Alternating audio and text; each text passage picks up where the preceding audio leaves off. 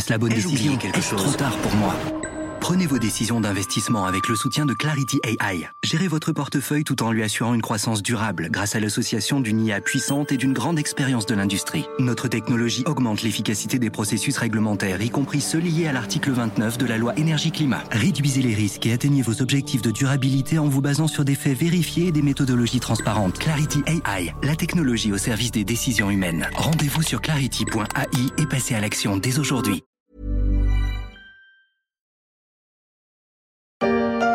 C'est pas mon copain C'est le virus. Qui sera jamais mon copain C'est le virus.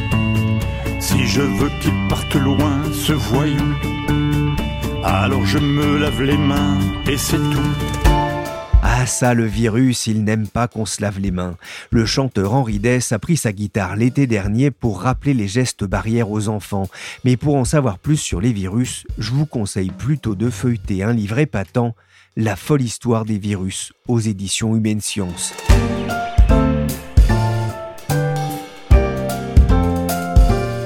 Je suis Pierrick Fay, vous écoutez La Story, le podcast d'actualité des échos, et on va terminer aujourd'hui de remonter le fil du coronavirus un an après le blocus de Wuhan. Les virus, eux, leur stratégie, c'est de rentrer dans une cellule, de se multiplier de façon très importante, et vous avez des millions de virus qui vont ressortir de cette cellule qui a été infectée et qui vont aller infecter d'autres cellules à côté. Philippe Rouingard, chercheur à l'INSERM, expliquait ce qu'était un virus dans cette vidéo datant de 2013. Souvenez-vous, à cette époque-là, on pouvait aller au cinéma, au théâtre et se partager un bol de cacahuètes sans avoir besoin de mettre une tenue antibactériologique. C'était le bon temps. Oui, moi aussi, il me tarde de retrouver ces moments-là. Mais en attendant, pour comprendre ce qui nous arrive, je me suis plongé dans la folle histoire des virus de Tania Louis. Dans un précédent podcast, on avait parlé de l'origine des virus, des vaccins, mais aussi du fait qu'il n'y avait aucune intentionnalité chez les virus. Je poursuis donc mon entretien avec son auteur, virologue et médiatrice scientifique. On vit depuis un an avec le virus responsable du Covid-19 et en lisant la folle histoire des virus, on comprend que ce coronavirus, qui est un, un zoonose, un passé d'un animal à l'homme, et ce qu'on comprend aussi, Tania Louis, c'est qu'il risque pas d'être le dernier. Il n'était pas le premier, déjà, et euh, le, scénario d'apparition d'un coronavirus euh, depuis l'Asie, c'était un scénario prédit par les spécialistes du domaine depuis des années. Donc euh, la vitesse à laquelle il s'est répandu et la gravité de la pandémie a surpris beaucoup de personnes, mais le fait qu'un coronavirus venant de Chine se répande un peu partout n'a pas vraiment surpris les spécialistes du domaine. Ce qu'il faut voir, c'est qu'en tant qu'humains, nous sommes une part d'un écosystème. Et les autres animaux et les virus circulent dans cet écosystème-là. Et plus on va favoriser les contacts entre les humains et des espèces d'animaux sauvages, plus on va favoriser le passage de virus de ces populations d'animaux aux populations humaines. Et on sait qu'il y a un certain nombre de phénomènes comme la déforestation, le changement climatique, etc., qui augmentent les risques de contact avec les populations d'animaux sauvages,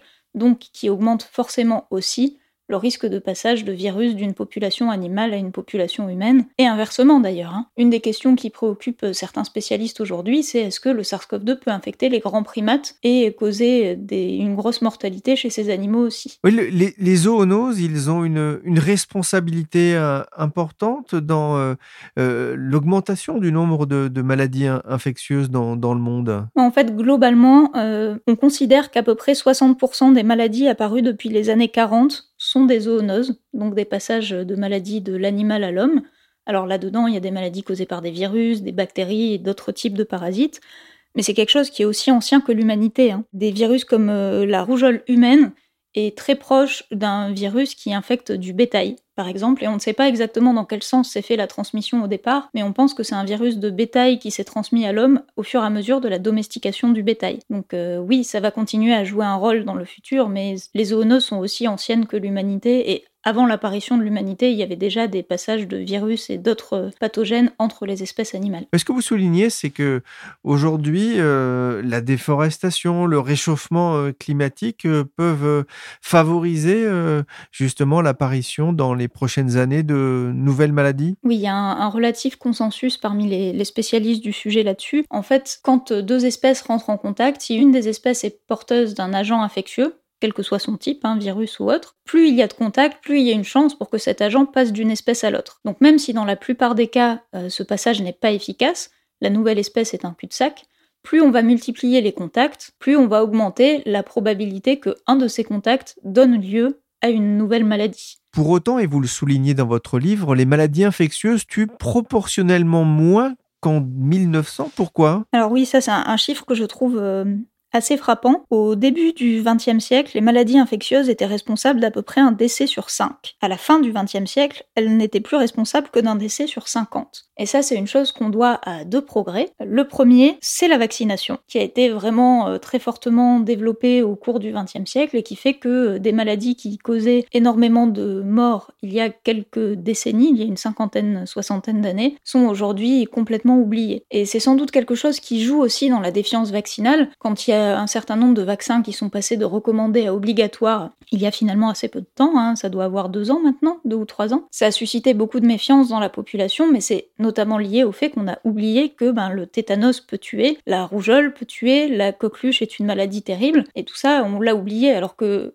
les personnes les plus âgées aujourd'hui se souviennent bien, par exemple, des dégâts que pouvait causer la polio, eh bien tout ça on l'a oublié parce que ces maladies ont quasiment disparu, en tout cas dans certains pays, grâce à la vaccination. Et pour ce qui est de la variole, elle a carrément disparu de la surface de la Terre grâce à la vaccination. Donc ça c'est le premier des gros progrès qui ont fait reculer les maladies infectieuses au XXe siècle. Le second, ce sont les antibiotiques qui sont beaucoup plus spécifiques, hein, puisque ce sont des traitements qui ne fonctionnent que sur les maladies bactériennes, mais qui ont permis de faire disparaître les maladies euh, bactériennes dans pas mal de pays et dans un certain nombre de contextes, parce que les antibiotiques sont un peu des, des médicaments bulldozers. En prendre permet de tuer toutes les bactéries et d'éviter les infections liées. Mais ça va avec un certain nombre de problèmes et euh, il y a de plus en plus de bactéries qui deviennent résistantes aux antibiotiques. Et on, est un certain nombre de, scientifiques sont inquiets de la résistance aux antibiotiques et du fait que les maladies bactériennes vont vraisemblablement redevenir un sujet de préoccupation, alors que euh, grâce au développement bah, de la pénicilline dans les années 30 et puis de toutes les, les autres antibiotiques euh, ensuite, elles avaient un petit peu disparu.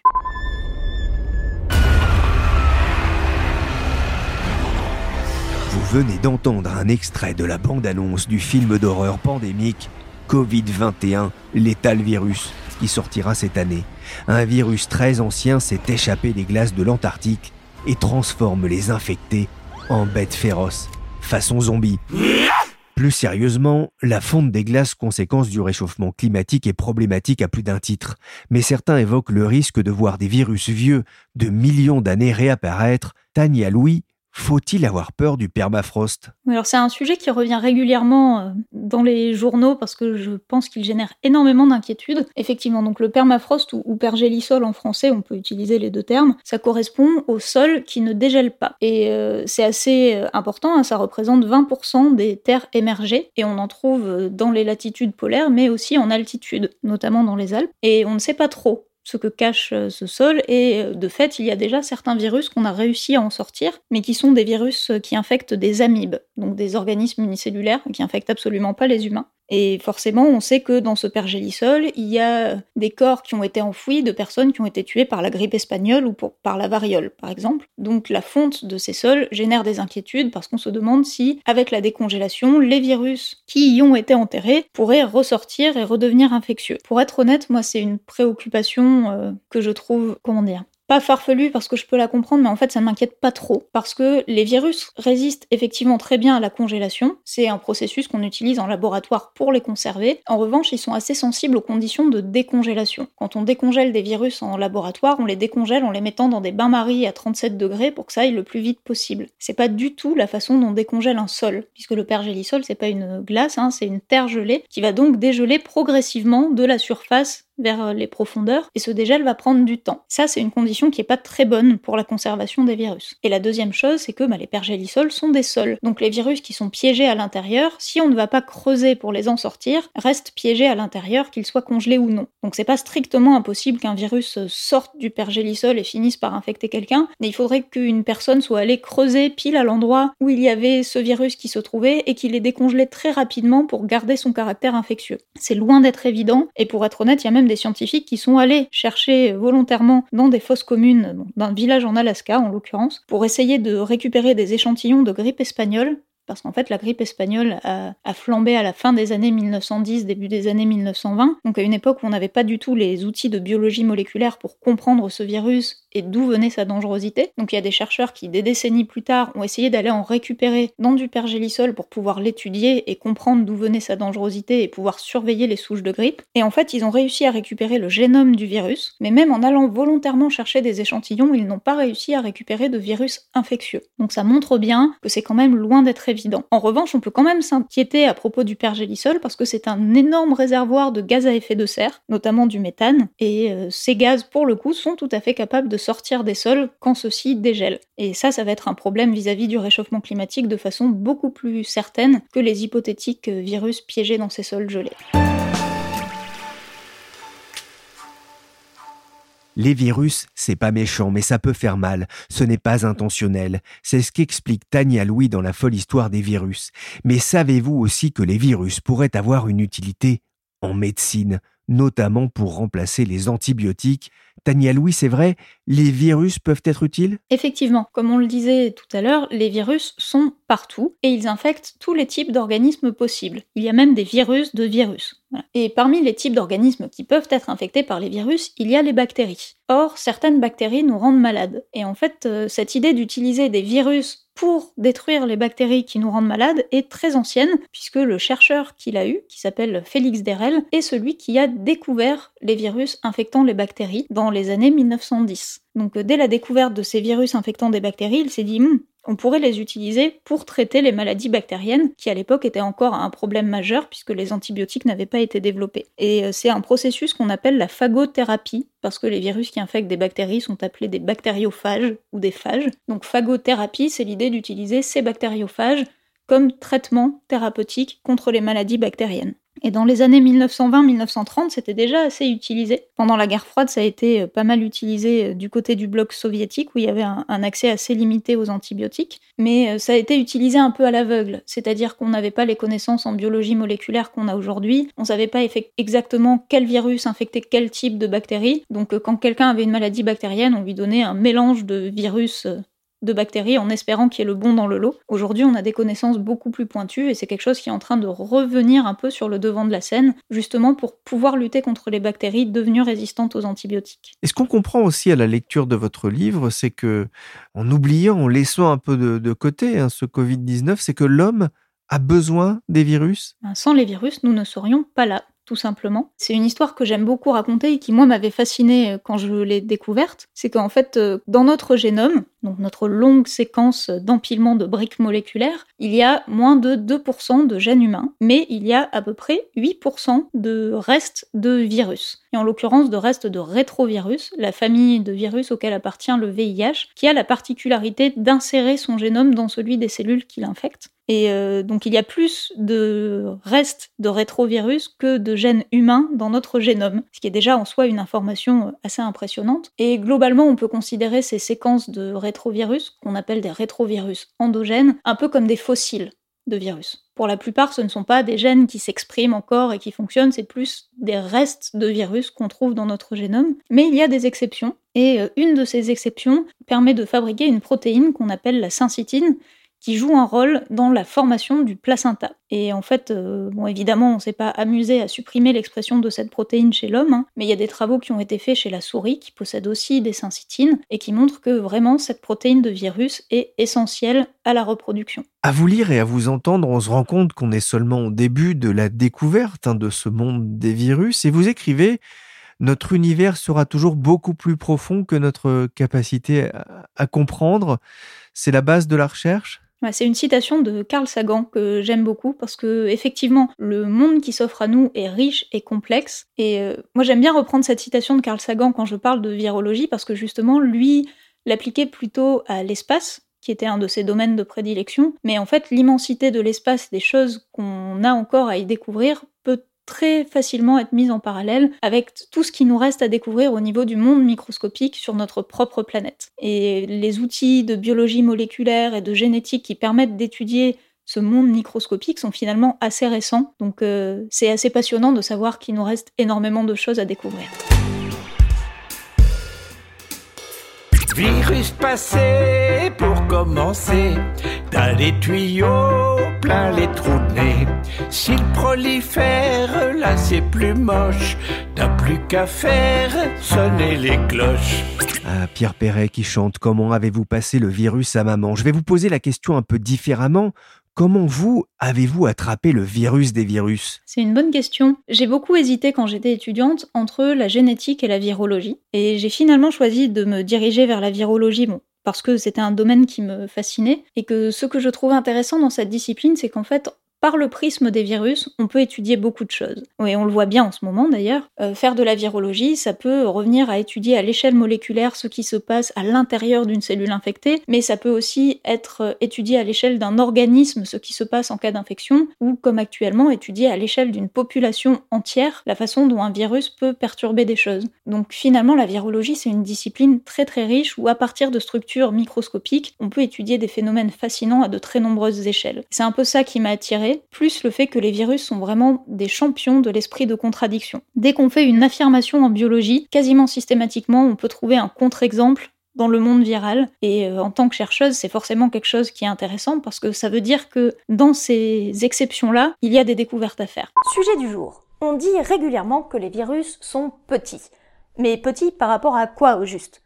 Un Maine Coon est gros par rapport aux autres chats, mais à côté d'un bébé baleine, il est tout de suite beaucoup moins impressionnant. Bienvenue sur Internet. Premier épisode, premier exemple, un chat. Mais revenons au virus. Par rapport à nous, c'est sûr qu'il n'y a pas débat, ils sont tout.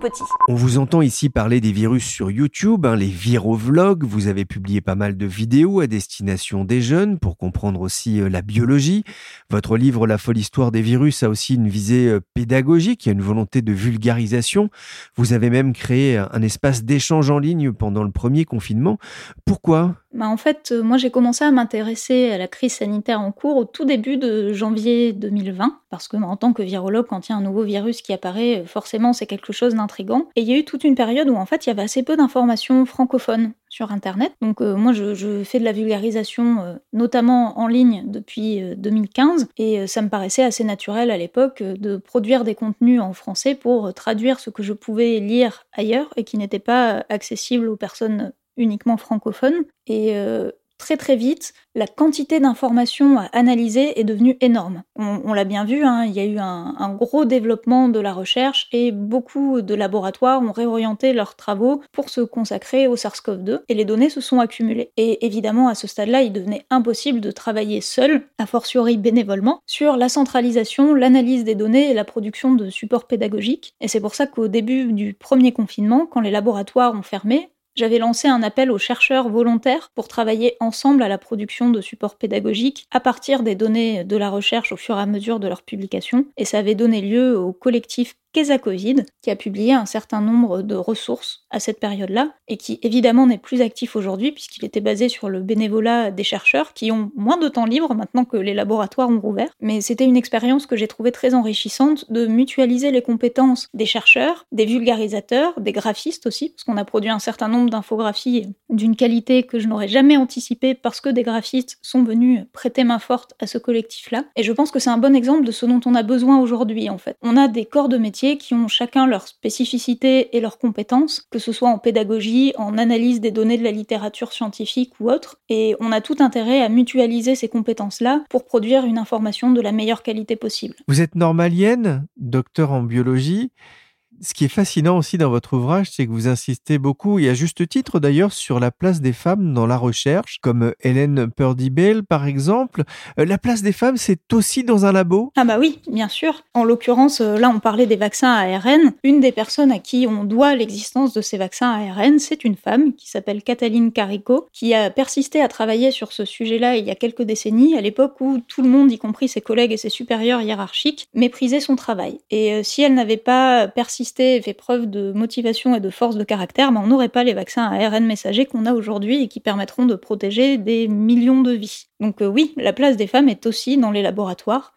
Et euh, encore sans même parler euh, des biais d'études qui font que ben, quand tous les scientifiques sont des hommes, ils ne se posent pas forcément les mêmes questions que quand il y a des femmes dans les équipes et ça amène à un biais dans les sujets de recherche et dans la façon dont ces sujets de recherche sont traités. Donc euh, effectivement, c'est assez difficile de trouver des modèles féminins scientifiques parce que ben, les institutions scientifiques ont été misogynes pendant très longtemps et le sont encore aujourd'hui. Donc les figures les plus connues ne sont pas des femmes et pourtant, euh, en faisant l'effort pour euh, la folle histoire des virus d'aller chercher ces figures-là, on se rend compte que si elles n'ont pas forcément été retenues par l'histoire, ça ne les empêche pas d'exister. Donc c'était un acte volontaire d'aller chercher ces figures-là et de mettre en avant leur travail, qui parfois a été vraiment remarquable. Euh, dans le livre, je cite aussi Rosalind Franklin, qui est quand même la personne à qui on doit à la fois la découverte de la structure de l'ADN et la découverte de la première structure d'un virus. Et pourtant, on entend rarement parler d'elle pour ça. Mais justement, parlons-en, parce que je voulais qu'on parle de deux exemples, hein, traités notamment dans le livre. Euh, Rosaline Franklin, effectivement, c'est quelqu'un euh, qui a eu un rôle très important, diplômé de Cambridge en 1941, quand cette université ne diplômait pas les femmes.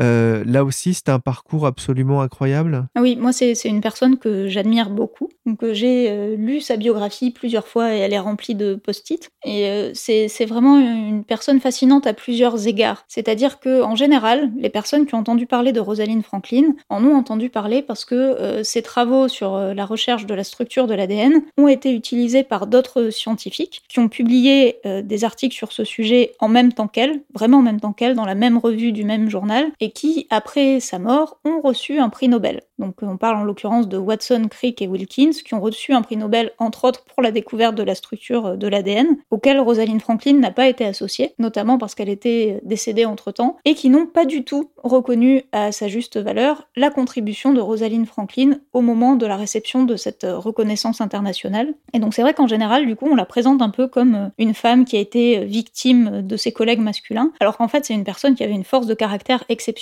donc, pour euh, placer un peu le, contexte, donc elle travaillait euh, en Angleterre et elle a fait sa thèse pendant euh, la Seconde Guerre mondiale, sachant qu'elle venait d'une famille juive qui avait accueilli des réfugiés en Angleterre où le nazisme était quand même moins présent qu'en France, par exemple. Pendant sa thèse, elle était volontaire pour sortir à l'extérieur pendant les bombardements, pour aider les gens à barricader leurs fenêtres et vérifier que le blackout était bien fait. Donc on est quand même loin d'une personne timide, discrète et qui se laisse marcher sur les pieds, on est plutôt sur le, caractère d'une personne qui sort pendant les bombardements pour aider les gens à gérer la situation. Et, c'est assez caractéristique de sa personnalité euh, par la suite. Elle a quitté un laboratoire où elle avait commencé sa thèse parce que ça se passait mal avec son superviseur et qu'elle trouvait qu'on s'occupait pas assez d'elle. Enfin voilà, c'est quelqu'un qui avait vraiment une force de caractère et une motivation et une rigueur à toute épreuve. Et en fait, on a tendance à dire qu'elle s'est fait voler ses travaux sur l'ADN, alors qu'en réalité, ce qui s'est passé, c'est qu'elle avait un tel niveau d'exigence qu'elle estimait, elle, que les preuves qu'elle avait accumulées n'étaient pas complètement suffisantes, alors que ses collègues et euh, confrères d'autres laboratoires, eux, trouvaient que ça suffisait et ont avancé leur modèle de structure de l'ADN en se basant sur son travail à elle, alors qu'elle pensait qu'il fallait encore euh, vérifier certaines choses. Donc c'est vraiment ça qui la caractérise, une grande exigence et une grande force de caractère, et je trouvais dommage qu'elle soit systématiquement assimilée à une victime de ses collègues, alors qu'elle est beaucoup plus que ça. Et l'Agence spatiale européenne va lui rendre hommage avec l'envoi en 2022 vers Mars d'un rover baptisé Rosalind Franklin. Il ira chercher des indices d'une vie passée ou présente sur Mars et étudiera la surface de la planète rouge. Deuxième exemple dont vous parlez, Marie Worsley Montagu. Alors elle, elle n'était pas chercheuse, mais écrivaine. Oui, mais alors Marie Worsley Montagu, c'est euh, la grande oubliée de euh, tous les topos historiques sur la vaccination. En fait, euh, pour être exact, c'est pas elle qui a inventé la vaccination. Hein. Ce qui s'est passé, c'est que au début du XVIIIe siècle, elle était en Turquie où son mari était ambassadeur et elle s'est rendue compte qu'à l'époque, il était courant de pratiquer ce qu'on a appelé la variolisation, c'est-à-dire que pour protéger les gens de la variole, on leur inoculait volontairement un peu de pu d'une personne malade.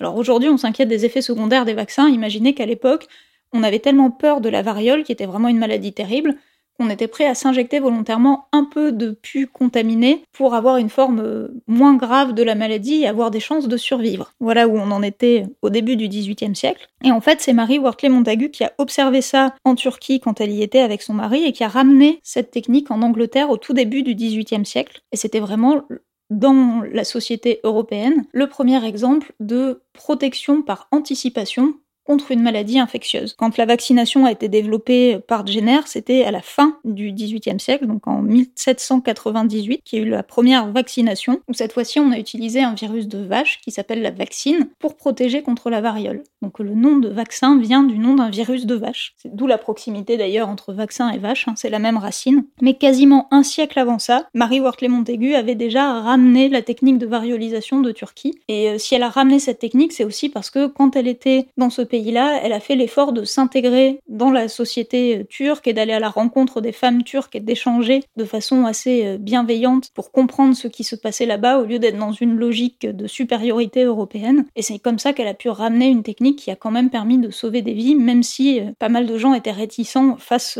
aux effets secondaires possibles en cas de variolisation. Le rappel hein, de ces figures historiques, c'est aussi un, moyen de dire aux, jeunes filles aujourd'hui, intéressez-vous bah, C'est surtout un moyen de dire, si ça vous intéresse, ne vous censurez pas. On n'est pas obligé de tous et toutes être intéressés par les sciences. Hein. Je, ne pense pas que les sciences soient supérieures à la littérature ou à d'autres centres d'intérêt. Mais si les sciences vous intéressent, donnez-vous votre chance. Merci Tania Louis, auteur de La folle histoire des virus, un ouvrage passionnant et relativement accessible aux profanes. Si vous voulez en apprendre plus sur les mimivirus, les pandoravirus, les pitovirus ou encore le polyvirus, des virus parfois plus gros que les bactéries, vous en apprendrez aussi plus sur le Spoutnik, un petit virus parasite qui se reproduit aux dépens d'un autre parasite c'est un virophage, il se passe décidément de drôles de choses dans l'infiniment petit. La story s'est terminée pour aujourd'hui. L'émission a été réalisée par Willy Gann, chargé de production et d'édition Michel Varnet. Le podcast des échos est disponible sur toutes les plateformes de téléchargement et de streaming. N'hésitez pas à vous abonner pour ne manquer aucun épisode. Pour l'actualité en temps réel, rendez-vous sur leséchos.fr.